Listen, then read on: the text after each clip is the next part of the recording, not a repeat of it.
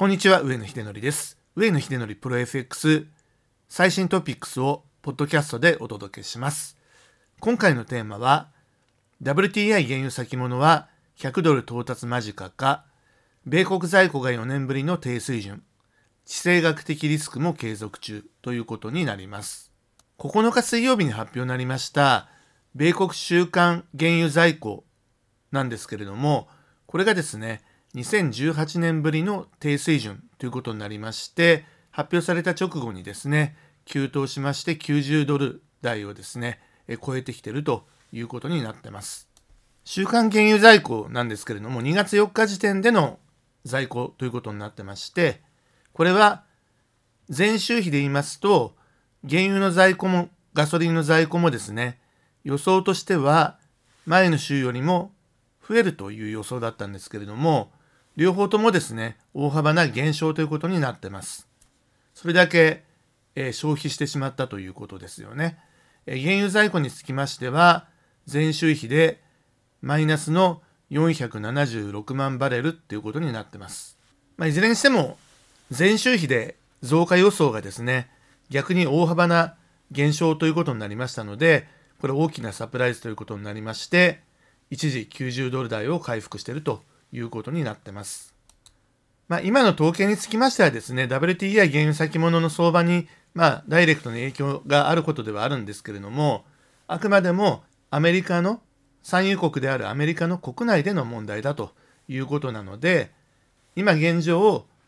エネルギー問題としてですね、非常に重くのしかかっているウクライナ問題というのがですね、今、世界の経済の最大のリスクになってるんですけれども、まあ、これと比べるとですね、まあ、原油在庫というのはですね、ウクライナ問題の話の枕としてお話ししただけです。ウクライナ問題は何が問題かというとですね、もちろん戦争が始まるっていうことに関してはですね、生命の危機が脅かされるとかっていうことももちろんあるんですけれども、どちらかというと、やはり経済的な打撃の方がですね、大きいということに、まずはなりますよね。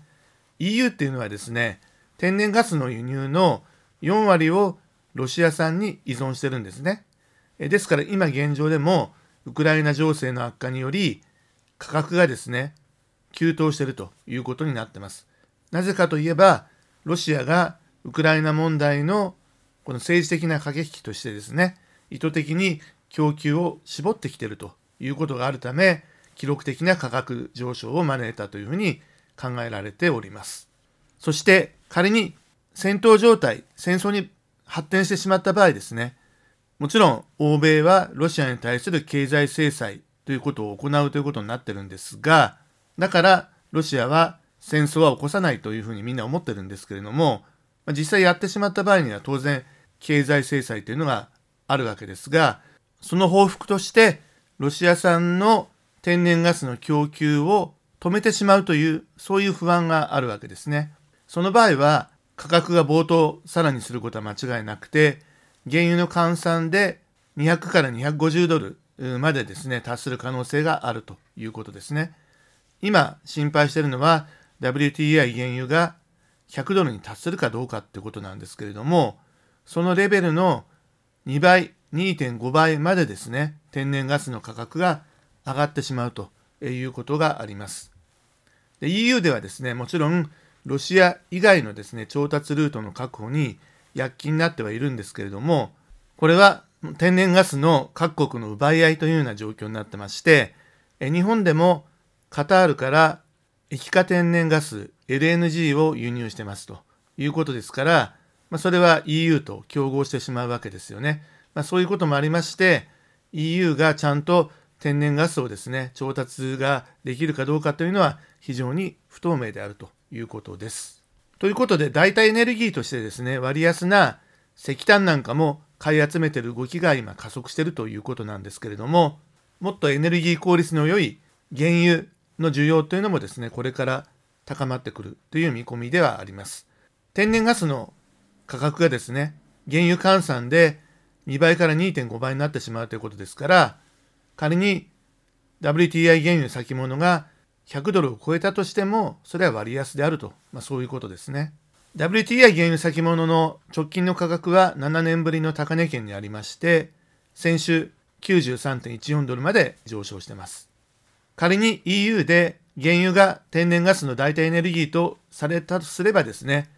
世界の原油価格は10%から15%は上昇する可能性が高いとされてますので、当然 WTI 原油先物価格も100ドルが突破するのは確実であるということになってます。産油国の集まりであります OPEC 石油輸出国機構ですね。それに加えてロシアなどの非加盟国の産油国で構成する OPEC プラスというのがあるんですけれども、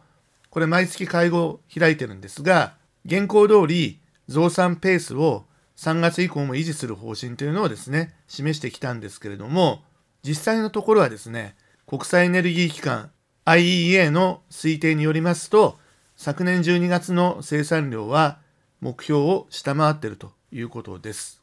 したがって、市場ではですね、供給懸念というのが広がっておりまして、原油価格っていうのがですね、上昇していると